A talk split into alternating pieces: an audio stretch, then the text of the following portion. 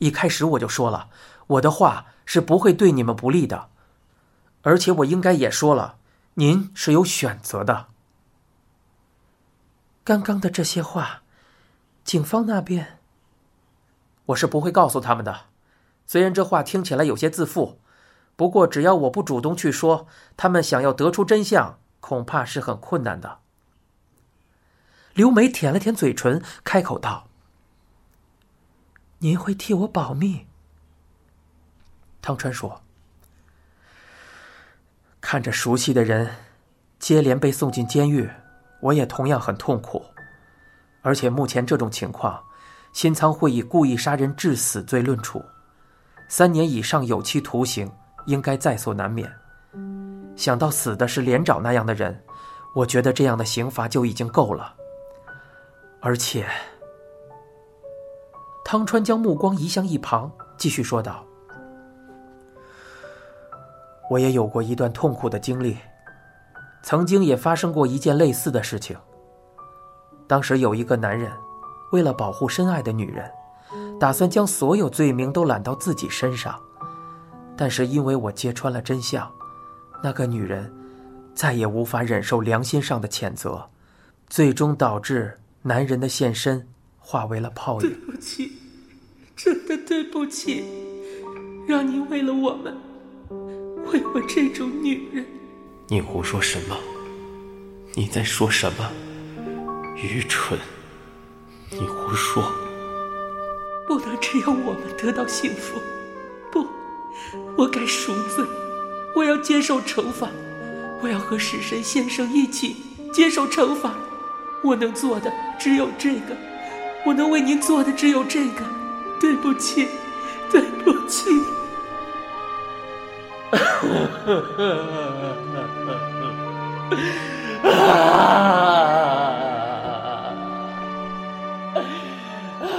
那件事让我难受，我不想让类似的事情发生。在一脸严肃的说完这番话后，汤川摇了摇头，有些自嘲的笑了起来。哈，恐怕您会问我，这次来到底是为了什么？既然不想劝您自首。那么我也没必要特意来确认真相，我只要把一切都藏在心里就可以了。不过，如果有一件极其重要的事情，只有我意识到了，连您都没有察觉，我还是无论如何都应该来告诉您。刘美不明白学者想要表达的意思，她微微皱眉，斜着问道：“是什么事呢？”汤川说。在告诉您之前，我想先确认一件事情。您刚才提到左肢有一个绑头发的东西，对吧？一个金色的蝴蝶形状的发卡。对，您之前说发卡就掉落在左肢倒下的地方，现在发卡还在您的手上吗？嗯，在的。您方便让我看一下吗？您是要看那枚发卡吗？是的，汤川答道。刘美一头雾水，但还是站了起来。您稍等一下。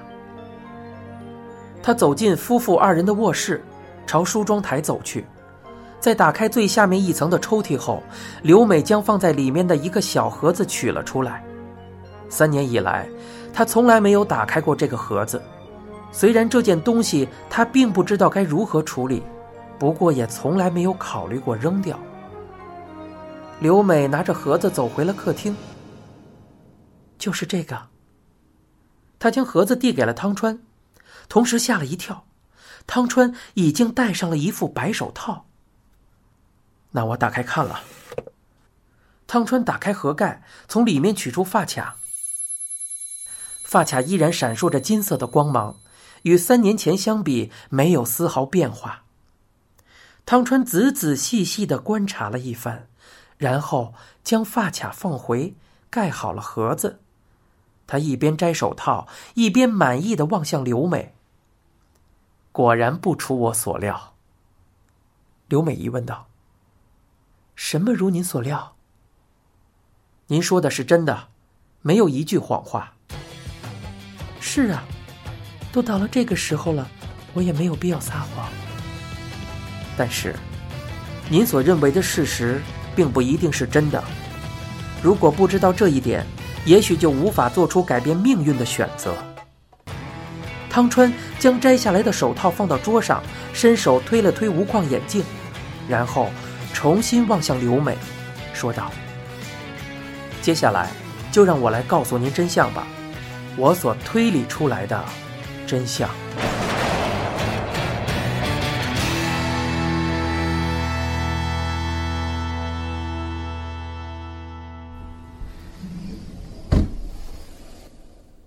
草剃推开店门。只见汤川正坐在吧台一处靠里的位子上，与头发花白的店主闲聊着什么。一时间，二人齐齐望向草剃。店主说道：“欢迎光临。”除了汤川之外，店里只剩下卡座上的一对情侣。草剃径直朝前走，在汤川的旁边坐了下来。他向店主说道：“威凤凰威士忌加冰。”汤川问道。庆功酒吗？但愿不是浇愁酒。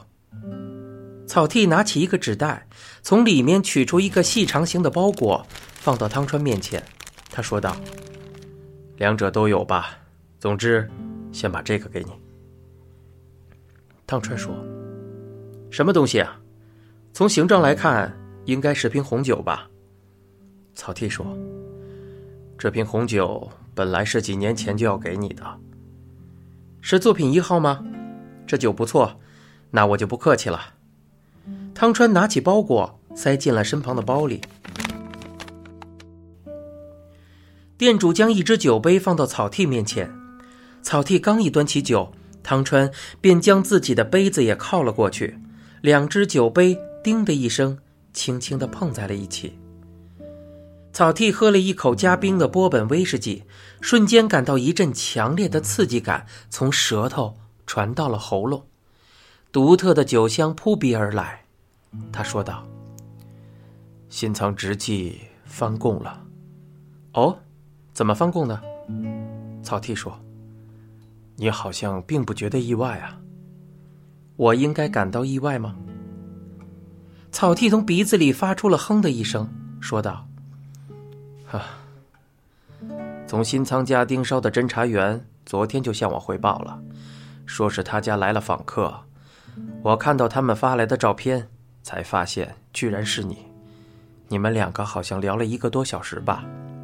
今天一早，新仓留美就赶到菊野分局来探监了，还说想和丈夫单独聊聊，只要五分钟就好。本来探监是需要看守所的工作人员一同在场的。不过，鉴于新仓已经招供，我和局长打了个招呼，特别批准了他们单独见面。所以，他们两个人在会监室里到底聊了些什么，我一概不知。结果在随后的审讯中，新仓直纪突然表示，他之前的说法都是假的，他并不是一时失手害死了连长，而是带着强烈杀意的蓄意谋杀。他这话。可真是吓到我了。一般来说，要是嫌疑人承认了杀人的罪名，大多都会表示自己是无心之失，哪会有人反过来承认自己是故意杀人的呢？这种情况我真是闻所未闻呢。汤川问道：“那杀人动机呢？”据说是为了保护他的妻子，具体的情况。他让我们直接去问新仓留美本人。汤川问道：“你们问了吗？”草剃说：“当然问了，我们马上就把新仓留美叫到了警察局。他当时很镇定，在得知新仓直纪推翻口供之后，他看起来有些伤感，但似乎很快就下了决心，开始坦白。让我意外的是，他的供述很有条理，内容。”更是让我大吃一惊。新仓留美的话将警方目前勾勒出来的案情轮廓完全推翻。关于病木佐之遇害一案，真相与草剃他们的想象相去甚远。然而，新仓留美的供词之中并没有出现任何矛盾和差错，或者说，正是因为有了他的解释，才使得草剃等办案人员此前未能明白的问题悉数得到了解决。你现在收听的是一辆松鼠播讲的《沉默的巡游》，精彩内容就在下回。